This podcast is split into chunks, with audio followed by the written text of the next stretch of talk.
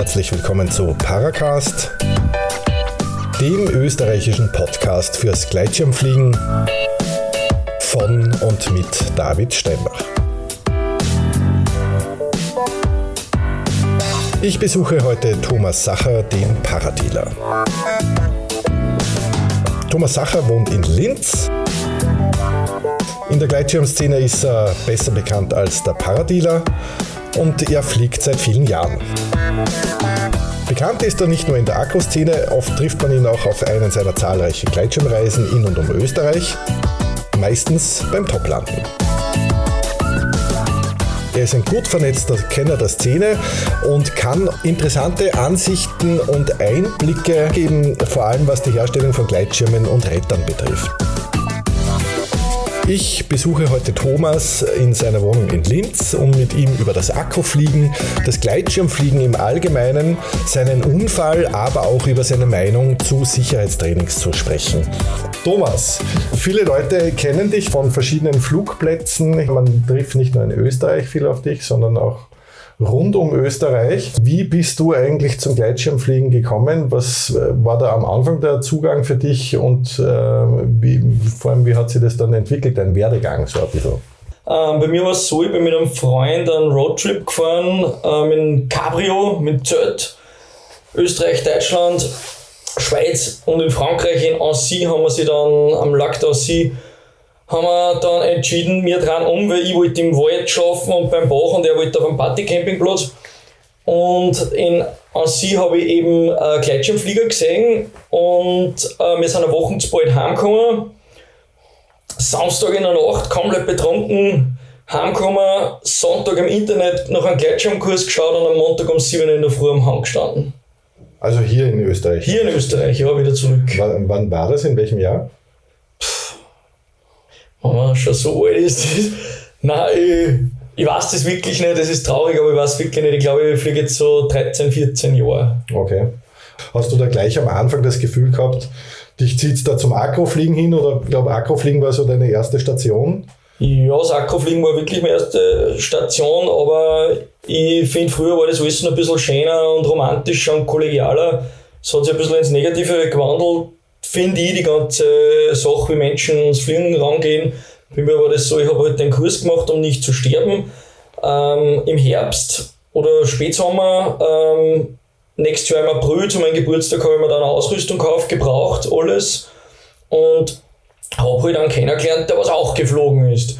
Und der war so hilfsbereit, der Wolki, und hat, mir, hat mich auf die lokalen Startplätze eingeführt und hat mir halt dann mitgenommen und man lernt von der Community das richtige Fliegen. Aber war das schon damals für dich klar, dass Akrofliegen deines ist oder bist du dann irgendwie, warst du am Anfang ein ängstlicher Pilot oder? Nein, ängstlich war ich eigentlich nie. Ich habe am Anfang einen extrem schrecklichen Schirm gehabt. Bekannt hat mir gesagt, das ist der zweitschlimmste Schirm, den er mich jemals getestet hat.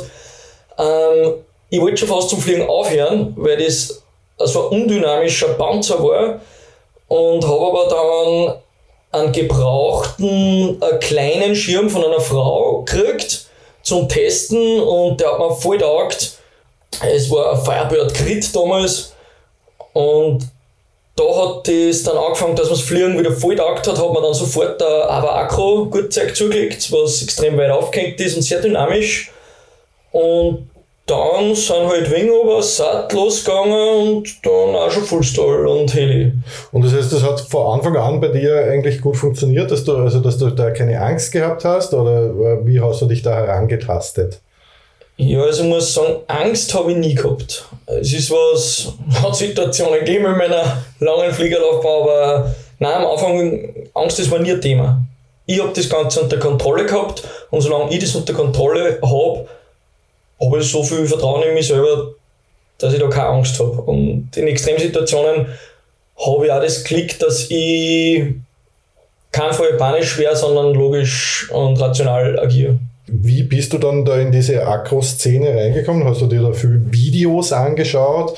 Hast du da einfach die richtigen Leute kennengelernt? In welchen Fluggebieten warst du damals schon unterwegs? Das war eine andere Zeit, muss man sagen. Das war keine GoPro-Zeit. Das war eine Zeit, wo ich mir äh, eine Digitalkamera mit Kassette gekauft habe, die was ich mir mit einem Alubügel auf dem Helm geschnallt habe. Also da hat es noch keine Akku-Videos gegeben. ganz, ganz wenige. Ich habe das uh, so betrieben, obwohl ich nicht weit vom Krippenstein weg wohne, was das traumhafteste Agrogebiet überhaupt ist, bin ich immer auf die Gerlitzen gefahren, jeden Sommer, und habe dort ein Manöver gelernt. Beide Richtungen, ganz wichtig. Und dann bin ich wieder heimgekommen und habe das, das habe ich da unten über Wasser gelernt, eine Woche, und dann habe ich das ganze Jahr über Grund trainiert. Und das heißt, du hast es gelernt, du hast dir das selber beigebracht oder hast du da einen Lehrer gehabt oder war da einfach von der Community, dass man sich irgendwie was abgeschaut hat gegenseitig? Oder? Früher, das, das war einfach ein bisschen mehr Zusammenhalt. Da hat keiner einen Lehrer gesucht. Man hat einfach die anderen Akropiloten gefragt und die haben einen bereitwillig geholfen. Und das ist das, was für mich das, ja, den Flugsport und die Community ausmacht. Man, man ist halt runtergegangen und hat gefragt, wie machst du das? Und die haben da dann auch, die, man fliegt gemeinsam da über das Wasser, die schauen dazu und am Landeplatz kommen sogar her und sagen da, hey, das und das könntest du anders machen. Heutzutage Standard, jeder macht da Sicherheitstraining, alles irgendwie mit Funkeinweisung. Was ist da deine Philosophie, wie man da weiterkommt? Ich habe auch Sicherheitstraining gemacht, muss aber sagen, dass das nicht so sinnvoll war, muss ich sagen. Es war bei meinem 36. Flug ein Fullstall gleich gemacht. Es war vielleicht ein wenig bald, muss ich jetzt da sagen. Aber ich bin eigentlich nicht für diese Sicherheitstrainings, weil ähm, die Leute einen Knopf im Ohr haben und der sagt ihnen, was tun sollen und auf den verlassen sie sich. Und sobald sie den Knopf nicht mehr im Ohr haben, trauen sie sich die Sachen auch nicht mehr machen, die was da gelernt haben. So kommt mir das vor. Es mag sein, dass ich nicht für jeden sprich. Ich kenne nicht viele Leute, die im Sicherheitstraining einen Fullstall machen und können dann einen Fullstall fliegen. Ein Fullstall, das wichtigste Manöver für mich überhaupt zu fliegen, heißt, wenn ich wirklich fliegt, dass ich über Grund aus Spaß mache, weil es mir taugt, weil ich es kann und weil ich mich so sicher fühle, dass ich den jetzt aus Lust und Laune mache, über Grund. Und das hat man nicht, wenn man, wenn man halt so das typische Sicherheitstraining macht. Glaube ich. Und das heißt aber, im ja, 36. Flug, ersten Fullstall ziehen, ist äh, tatsächlich etwas früh. War da eben genau dieses Ding, du hast einfach ein, einen Knopf im Ohr gehabt und hast es halt gezogen oder wolltest du das? Warst du da recht nervös? Um das Gefühl zu beantworten, nass und kalt, also so ausgegangen der Fullstall, ja, natürlich, ich wollte den unbedingt machen, für das habe ich Sicherheitstraining gezahlt, weil ich sehe es völlig sinnlos, wenn man nur Klapper oder Frontler macht bei einem Sicherheitstraining. Ein Fullstall muss da dabei sein, sonst zahlt sich das Geld nicht aus. Ich habe jetzt im Nachhinein eine falsche Einweisung gekriegt vom Fluglehrer, nicht zu wickeln. Ich habe den Schirm, ist ganz langsam unter mir weggestallt, du musst den Schirm schnell stallen. Dann hat es mir einen Arm hochgerissen, eine Seite ist geflogen, die andere nicht und zack, zack, zwei Twists gehabt und der Retterabgang war erledigt. Bist du dann eine Zeit nicht mehr Fullstall geflogen oder hast du dann eigentlich für dich beschlossen, aber jetzt machst du das für dich selber? Nein, ich bin dann äh, am nächsten Tag wieder Fullstall geflogen mit einem geborgten Gurtzeug, weil mir das ganz klar war, ich muss das aus dem Kopf bringen. Was heißt aus dem Kopf bringen? Ich habe jetzt kein Trauma davon getragen, aber ich habe den Tag noch Zeug gehabt und ich wollte diesen Fullstall fliegen. Und ähm, nächsten Tag habe ich dann gewickelt, weil das haben wir sich dann unterhalten und dann waren die Bremsen kürzer und dann habe ich ihn eben besser abreißen können und dann hat es auch funktioniert. Die nächsten Fullstalls habe ich dann erst auf der Gerlitzen wieder gemacht im nächsten Jahr. Ich glaube im nächsten Jahr, genau, weil da habe ich schon einen neuen Schirm gehabt, den neuen gebrauchten, kleineren. Was waren so deine ersten Akromanöver? Was war der erste gefährliches Akromanöver? Warst du da jeweils nervös oder bist du da einfach so der Mensch, der sich da reinhaut, äh, angstlos, furchtlos? Ich, ich habe letztes Mal eine bekannte Freundin von mir hat mir gerade ein Video geschickt, wie sie in Ecuador war und hat dort ihre ersten Fullstall- und Heli-Versuche gemacht und da habe ich wieder genau das gesehen, was wahrscheinlich jeder hat, was mit dem Anfang, dieses geile Gefühl, sie schnauft nur mal richtig tief durch und dann macht es das. Das, was sie sich vorher in ihrem Kopf überlegt hat. Äh, die ersten Manöver gehen meiner Erfahrung nach, oder sagen viele Leute, immer gut. Und dann muss man sie lernen. Es war beim Heli so, die ersten Heli bin ich rausgeflogen, hab's geflogen. Und auf einmal funktionieren die nicht mehr. Dann fangst du an zum Arbeiten und zum Lernen und zum Korrigieren und Stabilisieren. Und wie ich dann in Krippenstein entdeckt habe, äh, bin ich irrsinnig gern dorthin gefahren. Damals hat die ganze Community und so noch passt, dass wir genug Leute waren mit Autostellen und so. Das wird sich den Sommer hoffentlich auch wieder zum Positiven entwickeln. wenn ich sage, 13, 14 Jahre fliege, dann bin ich 11, 12 Jahre davon Akku geflogen. Ich glaube, am Bischling warst du eigentlich auch sehr viele Jahre intensiv unterwegs. Bischling war ich sehr viel intensiv unterwegs, ja, und habe auch die ganzen Helikopter-Sachen und Fullstall und Sat da bis zur Vergasung geübt, bis der Schirm komplett ausgeleert war. Und was ist dein Lieblings-Akrogebiet in Österreich? Mein Lieblings-Akrogebiet ist der Krippenstein und das äh, aufgrund der Höhe einfach. Ich meine, 1200 bis 1400 Meter Arbeitsheichen richtig über dem Wasser, wo man was tun kann, das hat man vielleicht nur am Gardasee und am Krippenstein ist es aber jetzt so, dass man neunmal am Tag fliegen kann. Manchmal zehnmal, weil die Bahn teilweise bis sieben am Abend fährt. Mhm. Die Sache ist halt nur, die Community auf der Gerlitzen ist wesentlich größer. Da sind halt viele coole Kids unten.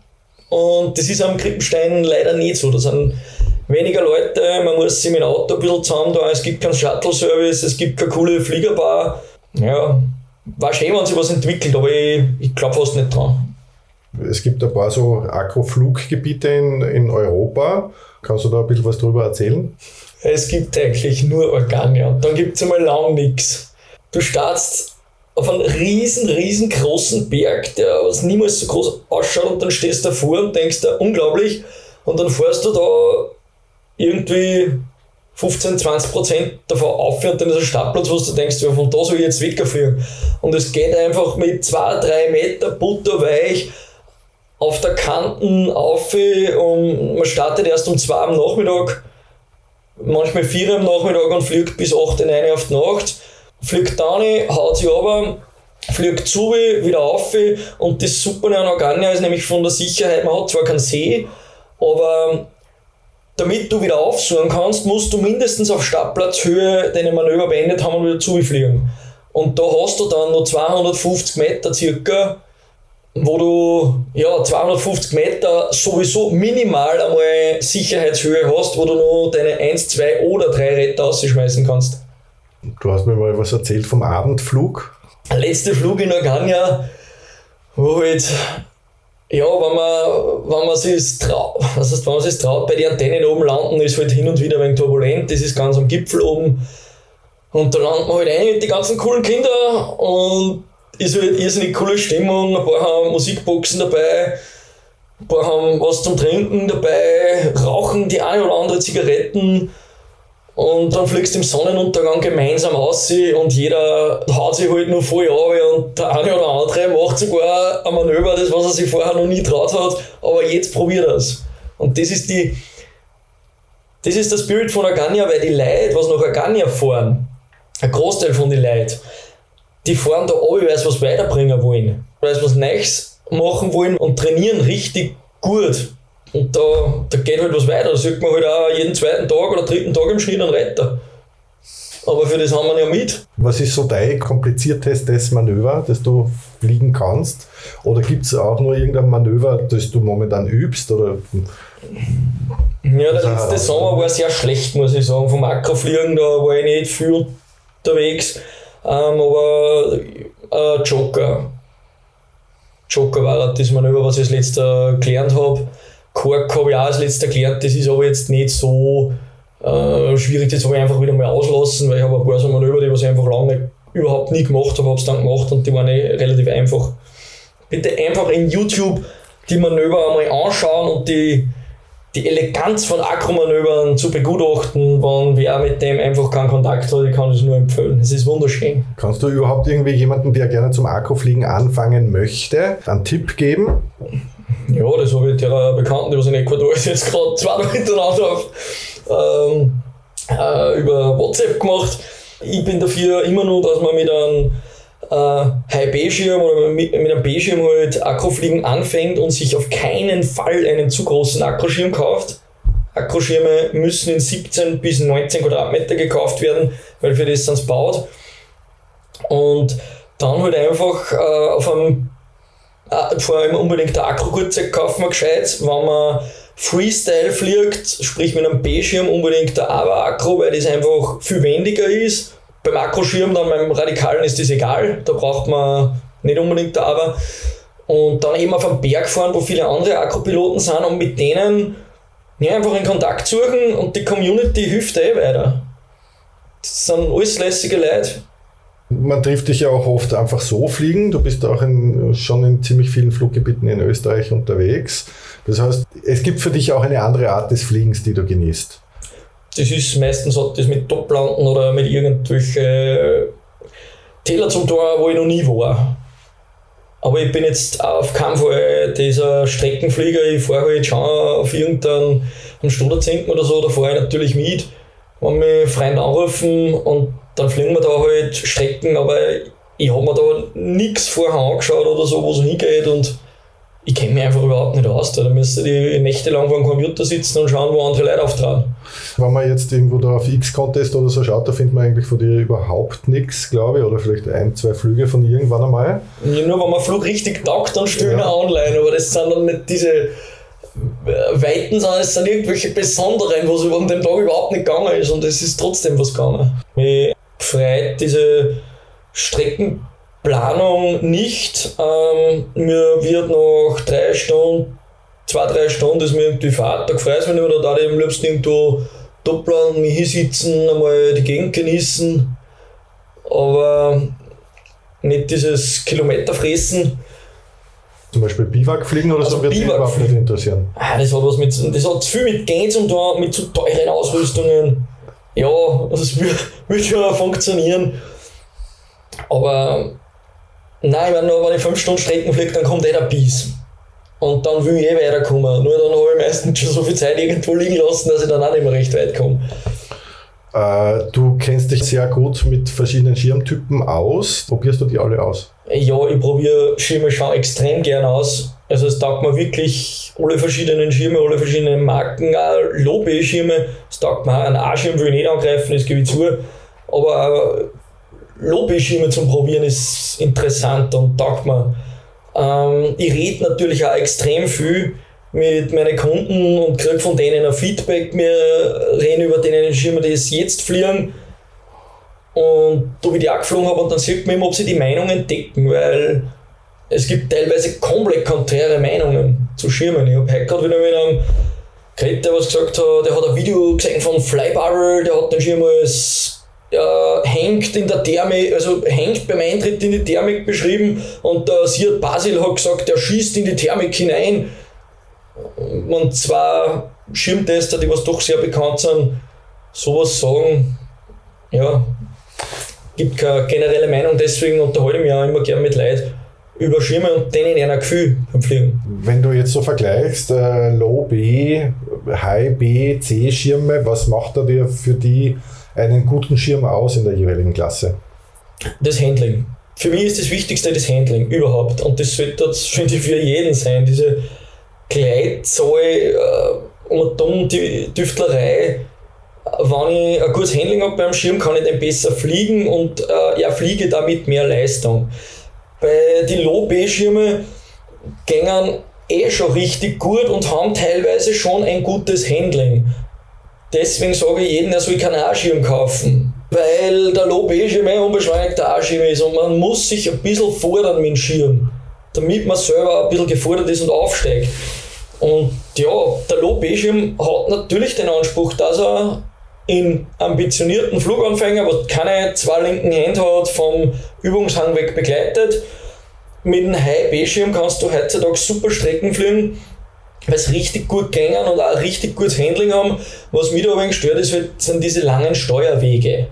Und da kommt dann der C-Schirm ins Spiel, wo ich sage, da sollte jeder Pilot, wenn er jetzt äh, halbwegs ambitioniert fliegt, nach ein paar Jahren landen. Weil C-Schirme sind in den letzten Jahren immer sicherer geworden und das ist die Klasse, wo die Hersteller das Handling richtig einbauen können.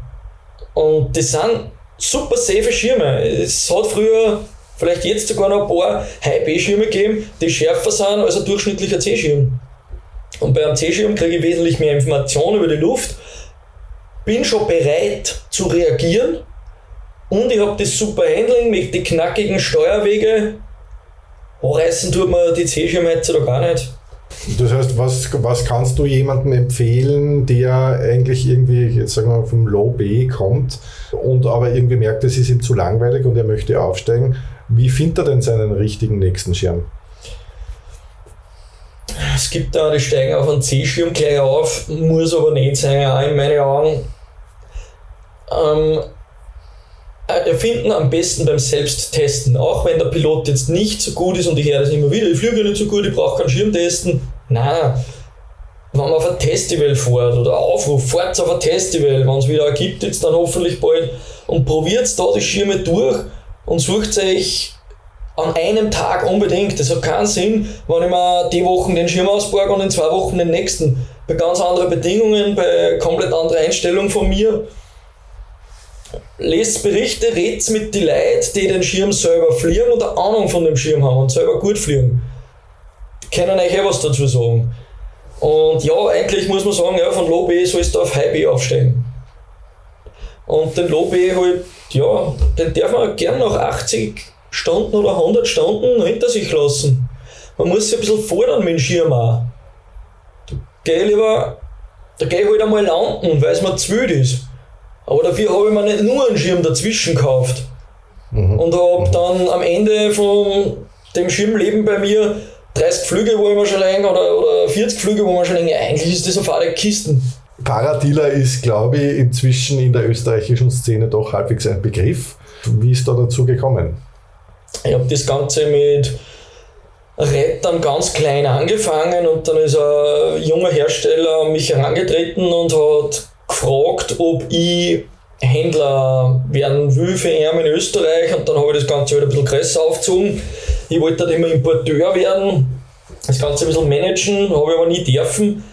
Und ähm, ja, so ist das Ganze dann gewachsen. Dann bin ich äh, zu Ozon gekommen, habe dann ähm, vorher noch habe ich Airbus als Generalvertrieb, also als Import für Österreich-Deutschland übernommen und ja, bin halt Importeur für das, für Airwisa.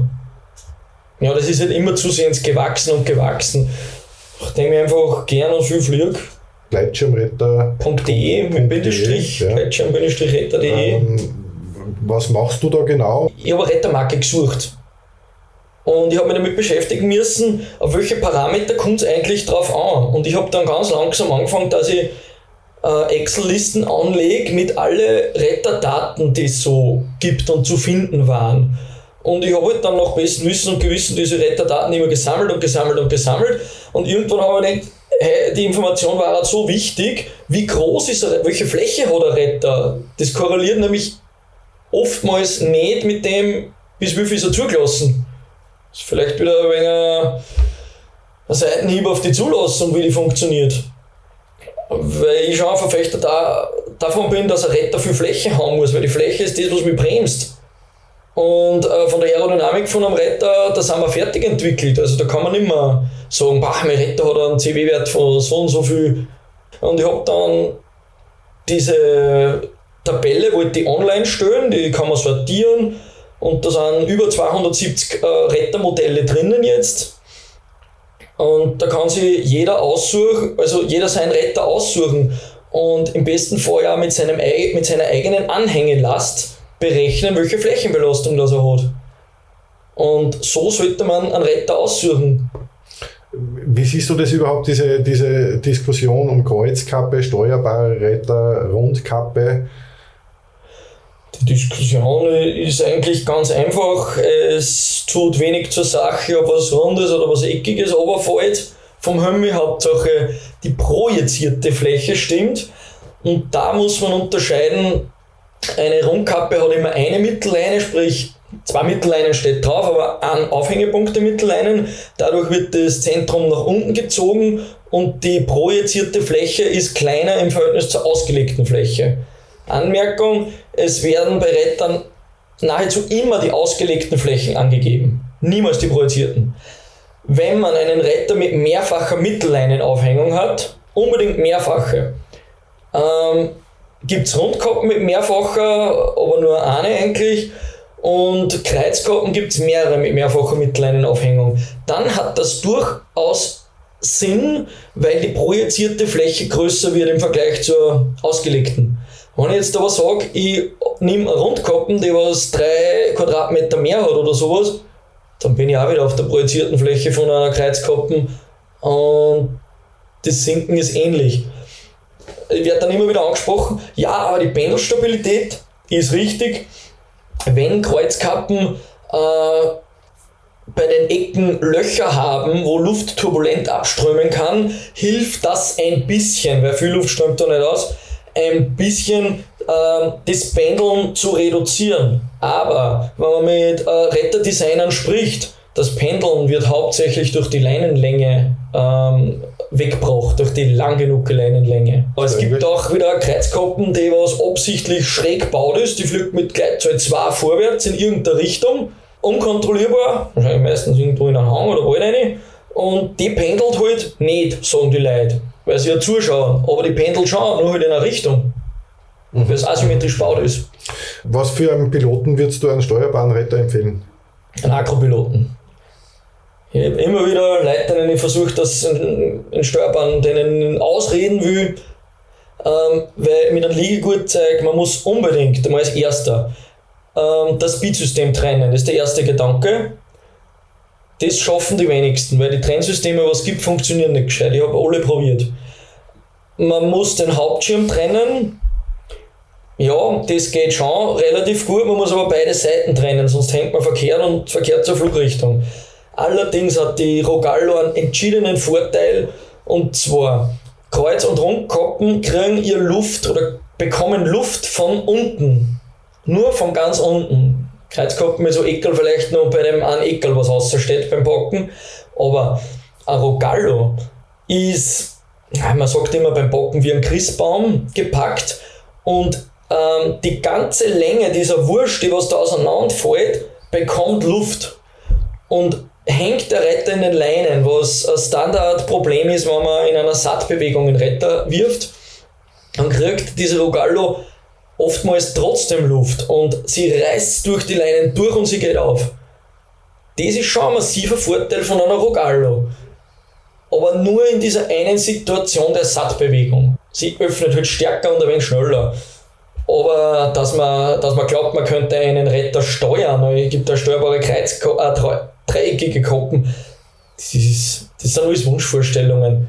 Meiner Meinung nach. Das funktioniert zu einem Sechstel vielleicht. Mhm. Also was ich von Bekannten, von Retterabgängen her weiß, funktioniert es zu einem Sechstel, dass man den dann tatsächlich wohin steuern kann, wo man einen Vorteil hat. Ich krieg dich ja so ein bisschen mit als Verfechter des Freifliegens. Gibt es da nun genügend Möglichkeiten in Österreich oder ist es deiner Meinung nach zu reguliert? Das Gleitschirmfliegen vom Berg ist eigentlich nicht recht reguliert, muss ich sagen.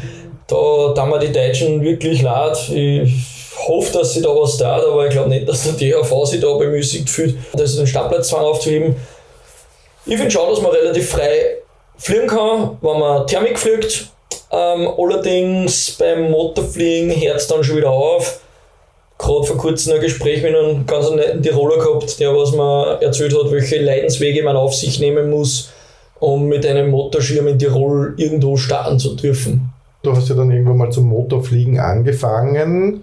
Letztes Jahr erst. Das heißt, mit, der, mit dieser Thematik fangst du dich gerade doch vermehrt äh, an, auseinanderzusetzen. Das heißt, in Oberösterreich hast du es da etwas einfacher mit dem Motorfliegen. Äh, ja, Oberösterreich ist einfacher, Niederösterreich ist einfacher, Steiermark ist einfach, muss man schon sagen. Ich wollte halt immer Thermikaufstiegshilfe haben für das Hügelland, wo ich halt wohne. Ähm, Weil es thermisch sehr gut ist, nur man kommt nicht in die Luft. Und äh, ich habe mir eigentlich äh, eh bei Airwuisa unten ein Gutzeug gebaut, einen Prototypen, habe dann einen Rahmen dazu gebaut aus, aus Aluminium und Kohlefaser und habe dann diesen Atom 8, den, den kleinen leichten Motor raufgehängt und wollte ein Liegegurtzeug ohne Schubstangen haben zur Therm zum Thermikeinstieg. Das ist leider durch Corona über die Prototypenphase nicht ausgegangen, weil ich durch Corona nicht mehr nach Serbien gekommen bin und das Projekt weiterverfolgen habe können. Und habe jetzt halt den Vertrieb für Fly Products übernommen in Österreich und fliege jetzt mit einem so einem leichten Paramotor herum, der der super als Thermix-Einstiegshilfe auch funktioniert, nur halt eben als Sitzgurtzeug. Und ich wollte dann unbedingt Liegegurtzeug ohne Schubstangen haben. Das heißt, was macht jetzt den besonderen Reiz des Motorfliegens aus für dich? Beziehungsweise ein bisschen Strecke bist du damit dann schon geflogen. Ja, also das. Ja, das ist schon irrsinnig geil, wenn man einfach, man, da, wenn man Motor fliegt, einmal, dann erkennt man erst, wie eingeschränkt dass man als Freiflieger überhaupt ist. Wie unglaublich eingeschränkt. Aber man will dort und dort hinfliegen, das schaut cool aus, aber man kann nicht hin, weil man weiß, dass man dann in fünf Minuten am Boden steht.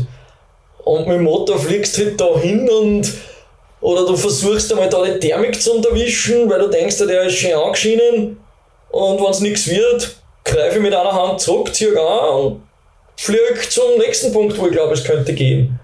Und vor allem Italien ist wieder Paradies zum Motorfliegen, weil man darf nicht über 300 Meter, man muss am Boden herumfliegen. Jeder winkt dazu, alle Leute sind nett. Also die, die, du fliegst bei einem Bauern vorbei und der winkt dazu. In Österreich, vor allem Deutschland, glaube ich, der teilst ein Vogel, was äh, in 20 Meter Hechen über den Bauern drüber fliegst. Abgesehen davon, dass man es überhaupt nicht darf, weil wir eine Mindestflughöhe von 300 Meter haben. Mhm. Was waren so deine schönsten Erlebnisse mit dem Motor? Ähm, da hat es zwei Sachen gegeben, wie ähm, über Palma Nova, die in norditalienische geplante Stadt geflogen bin. Ja, so ganz symmetrisch, ganz geile runde Stadt und äh, Sonnenuntergangsflug äh, im Medono mit ja, starten von Medono oben und dann Sonnenuntergang fliegen und wieder im Medono einlanden beim Lagerfeuer, wo die anderen schon beim Lagerfeuer sitzen und es schon fast stockfinster ist. Fast. Wenn man so sich mit jemandem unterhält über einen Paradealer, dann gibt es da immer die wüdesten Geschichten äh, die sich jeder so erzählt und äh, das ist ja der Wahnsinnige und so weiter. Magst du mir da ein bisschen erzählen, welche Geschichten es da gibt und was denn tatsächlich passiert ist? Ja, ein bisschen eben Heli to Heli in der Thermik und beim to Heli Thermikblasen reingefahren, voll schnell weggetragen, eintwist gewesen, Retter geworfen ähm, und nicht steuern können. Ich habe den Retter sehr schnell geworfen, das hätte ich wahrscheinlich noch reparieren können hat dann auch ein Freund gemeint, aber ich habe ihn Retter geworfen, weil ich mir gedacht ich bin nicht der Chef, ich habe eh einen Rogallo. Aber nein, man kann den so einen Rogallo nicht immer so, einen steuerbaren Retter nicht immer so steuern, wie es einem verkauft wird. Und dann bin ich halt da in einer Wand gehängt. Und dann hat mich halt der Flugschrauber, äh, der Flugschrauber hat mich dann geholt. Ja, und dann sind wir unten gelandet und dann hat er mich aussteigen lassen und mein Gepäck aber nicht geholt. Was war drinnen im Gepäck? Im Gepäck war alles drin. Äh, Geldtaschen, Handy, Ausweise, alles. Und das ist halt dann noch umgehängt. Das ist dann zwei Wochen in der Kaltfront gehängt. In der dritten Woche haben wir sie dann zu zweit in einer Hilti und allem auf den Weg gemacht, das zu bergen. Und ja, wir haben es dann ohne Hilfe nicht geschafft, das zu bergen. Ähm, ich habe das Zeug dann wieder gekriegt, Gott sei Dank. Ein Kletterer hat mir es dann runtergeholt. Wir haben es nicht geschafft. Aber das Lustige ist, diesen, mit diesem Schirm, der was da zwei Wochen in der Kaltfront gehängt ist und insgesamt, ich glaube, fünf, sechs Wochen im Tennengebirge, mit dem bin ich noch geflogen und sogar satt, Fullstall und Heli noch geflogen. Aber, aber das heißt, du, ihr seid da raufgereiht, habt euch raufbohrt, aber du bist dann nochmal in Bergnot gekommen und bist gar nicht bis zum Schirm hingekommen. Oder? Genau, sind, wir wollten sie abseilen durch die Wand durch, wo dann der Schirm äh, gehängt ist und das haben, wir, das haben wir nicht geschafft, das war schon sehr spät. Und wir haben dann von einem guten Bekannten das nette Angebot gekriegt, hey, da fliegt eh gleich einer vorbei, wollt's mich so auf die Art. Und das wollte man dann nicht ablehnen, weil der hat, der hat eh schon gewusst, dass das bei uns jetzt, dass das eng werden würde. Es war halt richtig eng geworden, weil es ist von der Zeit her, also es war wirklich, ich glaube, eine 11 Stunden Tour Vollgas einfach. Also ich habe schon das Gefühl, dass du hin und wieder schon äh, auch in brenzlige Situationen äh, kommst oder geraten gekommen bist. Vergangenheit, bist, ja. die Sturm- und Drangzeiten sind vorbei das hat jeder, das soll jeder haben und es soll bei jedem so gut ausgehen wie bei mir. Es ist dir auf jeden Fall nie was passiert. Genau. Also ja. Nie was Schlimmes zumindest. Was Schlimmes nicht. Kompressionsbruch habe ich beim Speedriden erlitten. Äh, Gibt es ein Video davon auf YouTube, wo ich einen Fehler analysiert habe.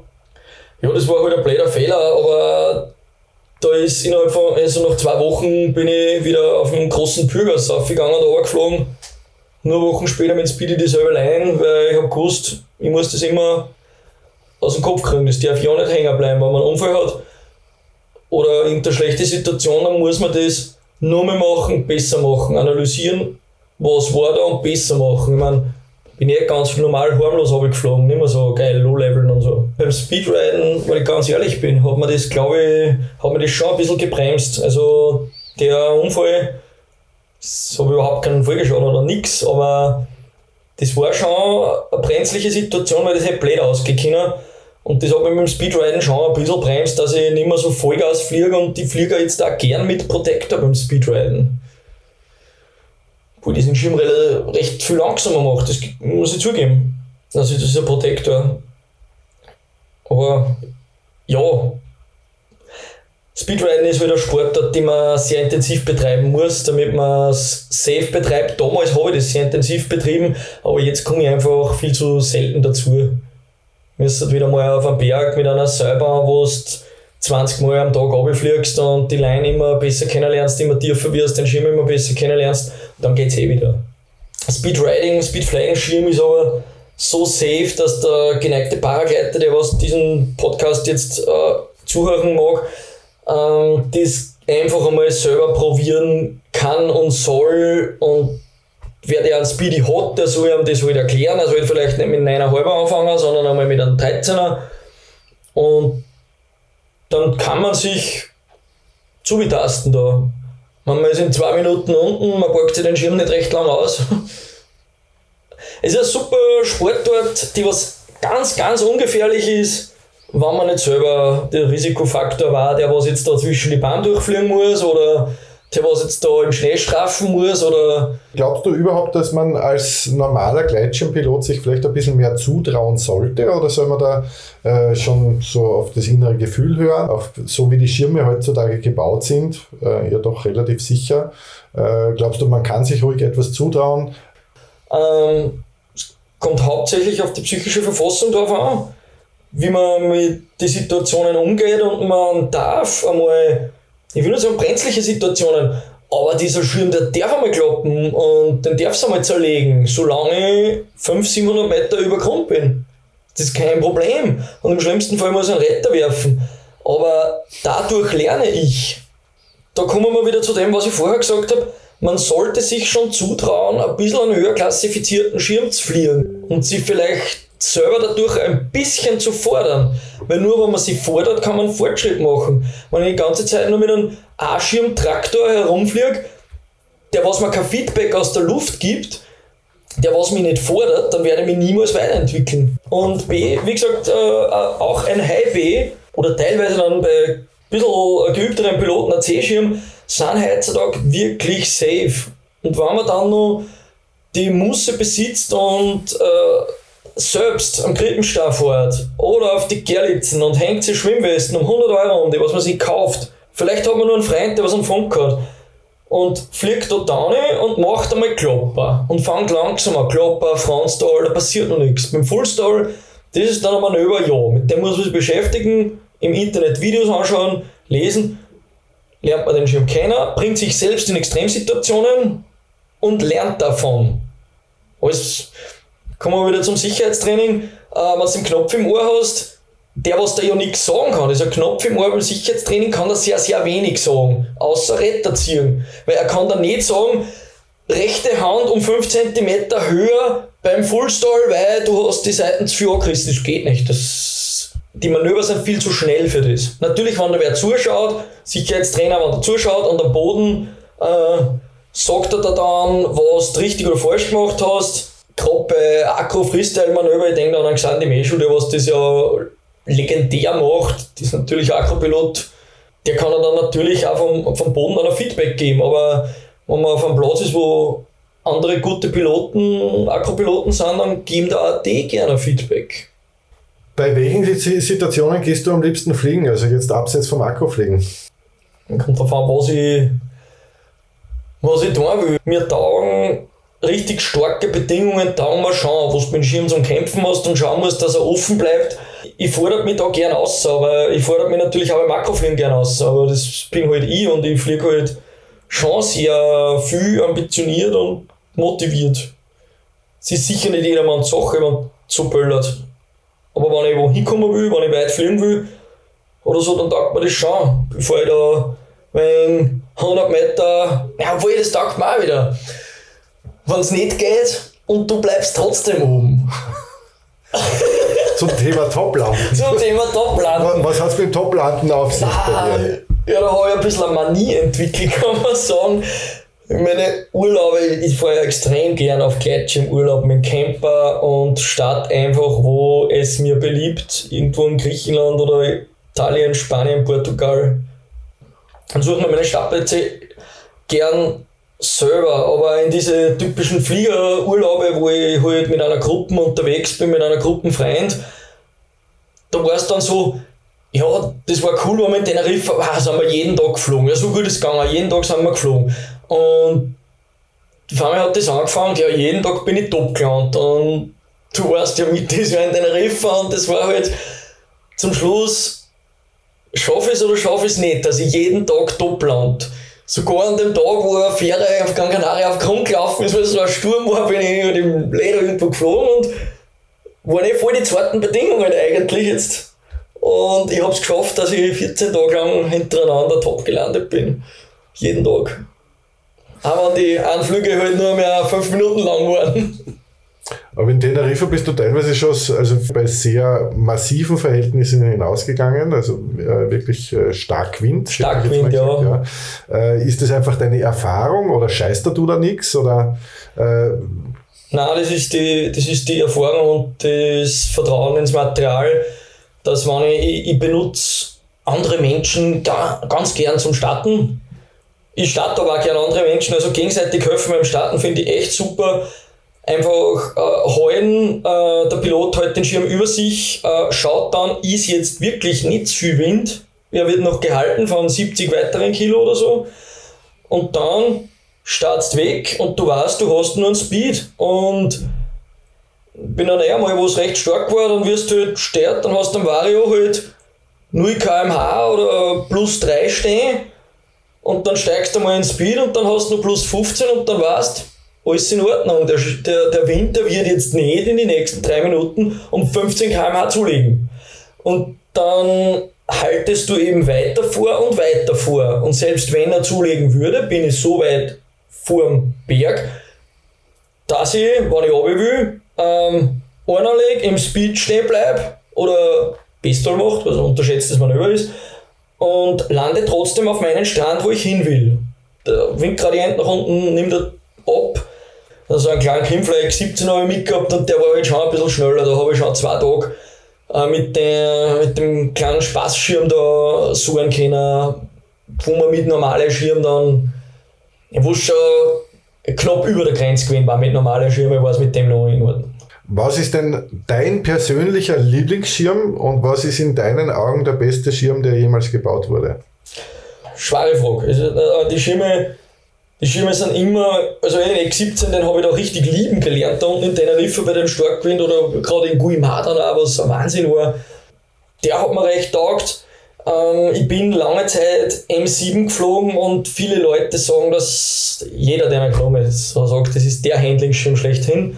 Leistungsmäßig gleich auf jetzt mit Delta 4 würde ich sagen, oder vielleicht ein Hauch besser, aber leider spur langsamer. Aber der hat einfach das Wahnsinns-Handling und das war halt wunderschön, weil du durch dieses geniale Handling auch mit einem D-Schirm überall top landen kannst und alles tun kannst, was du willst. Auf der anderen Seite fliege ich als Akkuschirm in U-Turn Joker. Das sind, das sind komplett, also Akkuschirm, wer, einmal, wer einmal sowas geflogen ist, das ist was komplett anderes. Das ist, was das erste Mal nach einer Zeit wieder mal mit dem Schirm fliegst und du startst und gibst die Hände auf und es fängt nur mal zum Rauschen an und herum. Bockharte Kappen, was wie ein Messer durch die Luft schneidet und präzise jeden Bremsimpuls folgt. Das ist halt was anderes, aber mit dem kann ich nirgends hinfliegen, weil der hat eine Gleitzahl von 1 zu Star natürlich. Sind wir auf dem Einsatzzweck, aber ich würde jetzt einmal sagen, äh, mein Lieblingsschirm zum Streckenfliegen und für Spaß herumfliegen war der M7. Ja, wo die ganze Delta-Serie natürlich auch geil ist, aber M7 nur wenig feiner. Und zum Akkufliegen der Joker. Viele Leute sagen, der Joker ist scharf. Äh, ich muss sagen, das ist nur, wenn er neu ist, weil die Leinendehnung, weil da ist er, da ist er schnell drin und der muss erst eindehnen, dann ist er voll geil. Ja, und so ist Speedschirm fliege ich halt momentan mit X17. Ich meine, ich fliege eh das, was mir Spaß macht und was mir gefällt. Delta 2, kannst du auch noch Del deine Meinung dazu Delta sagen? Delta 2, also das sind oft, es gibt Schirme, die hätte man beim Erscheinungsdatum sofort blind kaufen sollen und man hätte ewig lang eine Freude damit gehabt. Der Zeno wahrscheinlich genauso, da haben sie am Anfang auch geglaubt, da bringen sie um damit und das war voll der harmlose Schirm. Aber Delta 2 ist nicht umsonst der meistverkaufte Schirm der Welt, soweit ich weiß. War damals seiner Zeit sicher um fünf Jahre voraus. Was siehst du, was uns so in naher Zukunft erwarten wird? Meiner Ansicht nach werden die ganzen Schirme D, C, B alle harmloser. Mir kommt vor, wie wenn die alle fliegbarer werden. Ähm, es gibt wenig Schirme oder kaum mehr Schirme, die Probleme haben, wo du jetzt sagst, was der Frontstall mag er gar nicht oder, oder so irgendwas. Die Extremflugverhalten sind eben ziemlich homogen geworden. Die Leistung wird weiter steigen, aber ja, wir, müssen irgendwann erkennen, irgendwo wird ein Ende sein und auch mit der Gewichtsreduktion sind wir jetzt am Ende, bin ich der Meinung. Es wird nicht mehr leichter gehen. Wir haben jetzt in der Pipeline 19 Gramm Tuch, da wird noch ein bisschen was gehen. Aber wenn man sich die ganzen X-Alp-Schirme anschaut, das ist natürlich sau geil, sondern wenn du Millionär bist, dann kaufst du den auch, aber nach 50 Stunden hat er halt nicht mehr die Leistung leider. Das muss man einsehen. Genug Geld habe, kaufe ich nach 50 Stunden Neichen. Ähm, da ist meiner Meinung nach das Limit erreicht beim Gewicht. Das Handling wird jetzt noch besser werden, die Leistung wird noch ein bisschen besser, wird, wird schon noch besser werden, aber nicht mehr um die Welt. Also wenn ich jetzt vergleiche zum Beispiel einen Alpina mit dem Delta, äh, ist das vom Tuch eh schon so ähnlich, dass da die Haltbarkeit bei beiden gut gegeben ist oder ist trotzdem noch so, dass der Delta weiß nicht, um Jahre länger hält? Oder? Ja, also ähm, wie gesagt, ich fliege jetzt an Delta 2. Wie der Schirm ist Baujahr 2013, da ist er rausgekommen. Also, darum ist jetzt dann 8 Jahre alt und äh, fliegt nicht mehr geil. Und ich meine, die, die, ich habe ihn nicht trimmt, fliegt noch super, aber die Porosität, also die, das Tuch, das reißt schon sehr leicht.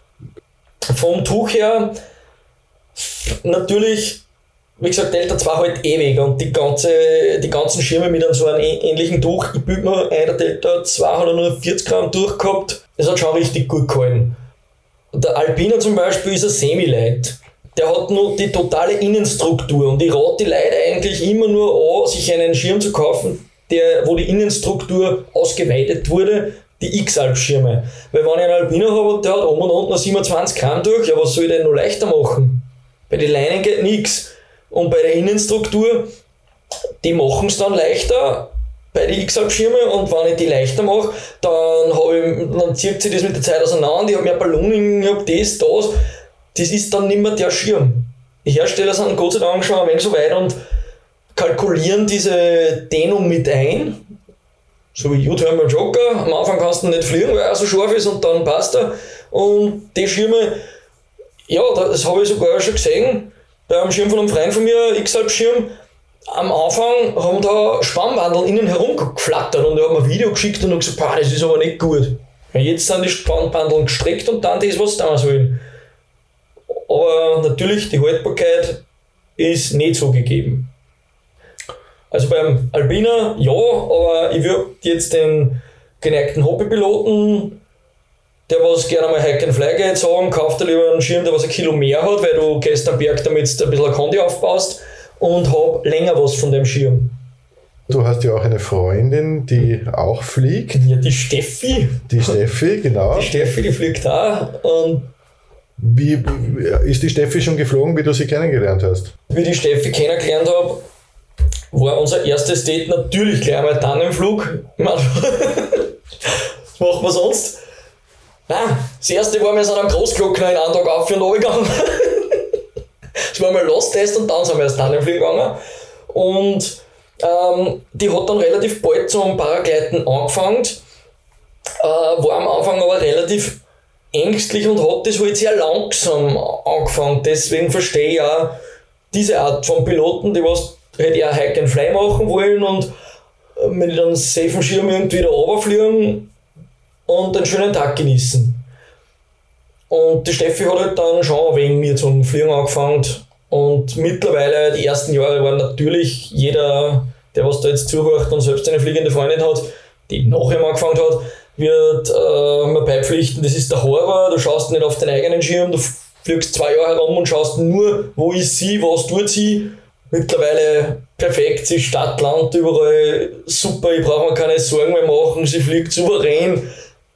Sie hilft schon andere Leute beim Starten und, und äh, erzählt einer Geschichten und Sachen vom Schirm und das ist schön und super zum Anschauen, wie sie wer so klasse entwickelt. Funktionieren äh, Beziehungen wo beide fliegen besser oder ist es überhaupt die Voraussetzung für eine funktionierende Beziehung, wenn einer fliegt? Ah, das war cool, wie, wie damals meine Beziehung zu Ende gegangen ist.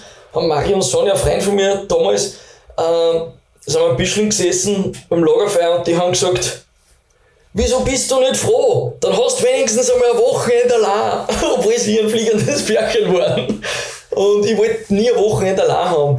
Äh, wollte halt meine Freundin da dabei haben. Und jetzt muss ich schon sagen, Beziehungen funktionieren definitiv besser, wenn sie auch fliegt oder vielleicht auch er auch fliegt, weil man eben sein Wochenende miteinander verbringt. Meine Leidenschaft kann es wahrscheinlich nicht ganz nachvollziehen, aber sie versucht es zum Nachvollziehen. Es ist halt schön, wenn man das gemeinsam machen kann und wenn ich mir unsere Urlaube anschaue, ich kann mich nicht erinnern, wann ich den letzten Urlaub ohne Gleitschirm gemacht habe. Das ist ja das Wunderschöne und das Schönste für mich am Gleitschirmfliegen sind die Urlaube alleine. Ich rede jetzt auf keinen Fall von einer Flugreise, weil da habe ich das überhaupt nicht. Dass ich irgendwo hinfahre, mein Paragliding Maps aussuche, da Startplatz, ja, da will ich heute um drei am Nachmittag sein und jetzt am Vormittag schauen wir sich noch die Stadt an. Und das Beste an solchen Urlauben ist, dass man die lokale Paraglider-Community kennenlernt. Die, muss ich schon sagen, im Ausland, wo nicht so viel geflogen wird wie in Österreich, Deutschland und der Schweiz, lässiger ist, weil es etwas Spezielleres ist, wenn da wer paragleitet. Und diese Herzlichkeit, wie man da aufgenommen wird, also äh, hoch auf Griechenland, das war Wahnsinn. Die haben uns sofort zum Essen eingeladen und da, da haben wir nicht mehr, sind wir nicht mehr weggekommen. Und das sind die schönen Erlebnisse, die man beim Gleitschirmurlaub hat, wenn man alleine oder zwei Camper oder drei Camper auf Urlaub fährt und die Locals dort kennenlernt, die besten Restaurants empfohlen kriegt, sie nette Sites anschaut am Weg und jeden Tag oder vielleicht dann auch nicht jeden Tag in die Luft kommt. Hat das Gleitschirmfliegen deine Einstellung zum Leben oder auch deine Art zu leben sehr verändert? Na, also jetzt nicht in der Hinsicht, dass ich mir denke, lebe jeden Tag, als wäre es der letzte. Nein, überhaupt nicht. Weil mittlerweile fliege ich nicht mehr so, dass jeder Tag mein letzter sein könnte. es hat mein Leben sicher massiv verändert. Aber die Einstellung dazu glaube ich nicht. Ich war schon immer der Typ. Ich habe mir die, halt diese Sportart ausgesucht oder sie hat mich ausgesucht, glaube ich fast eher. Das hat mein Leben verändert. Jeder Pilot, der was passioniert dabei ist, dessen Leben verändert das Gleitschirmfliegen auch vollkommen. Und die anderen, die nicht so passioniert dabei sind, ja, die haben hoffentlich eine Freude mit einer ein paar Abgleiter, die was machen oder schöne kleine Thermikflüge und so. Ähm, aber die, die investieren halt nicht einen Großteil ihrer Zeit ins Paragleiten. Und das tue ich halt schon. Wie viel Prozent würdest du sagen, nimmt Paragleiten in deinem Leben ein? Ah ja, ich glaube 60 Prozent. Also. Glaubst du, dass du jemals zum Fliegen aufhören wirst? Nein, definitiv nicht. Was mich, was mich wirklich interessiert, reizt und was ich ja schon gemacht habe und was mir da irrsinnig gedacht hat, ist äh, neue junge Marken aufbauen und oder vielleicht auch alte Marken weiterführen und die äh, weiter aufbauen und verbessern. Und was mir auch taugt, dass ich einfach Sachen äh, verbessert, anders baue und ja, ein bisschen ins Design reinkommen. Ich rede jetzt nicht von Gleitschirmen, sondern eher von äh, Rettern, Zubehör, Frontcontainer, Gurtzeugen, solche Sachen, Rucksäcke vor allem. Das würde mich interessieren. Danke, Thomas. Ja, das war danke sehr interessant dir. auf jeden Fall. Äh, magst du der österreichischen Gleitschirmszene noch irgendwas zum Abschluss mitgeben?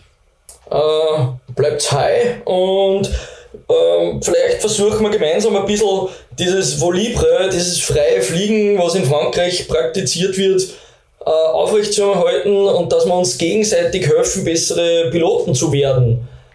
Und auch selbst an uns arbeiten, bessere Piloten zu werden. Und einfach das Gemeinschaftliche zu steigern. Danke, Thomas. Danke, David. Bis zum nächsten Mal. Bis zum nächsten Mal. Danke und pfiat euch. Das war die erste Folge von Paracast, dem österreichischen Podcast fürs Gleitschirmfliegen. Vielen Dank, dass ihr dabei wart. Ich freue mich, wenn ihr das nächste Mal wieder einschaltet. Glück ab und gut Land, euer David.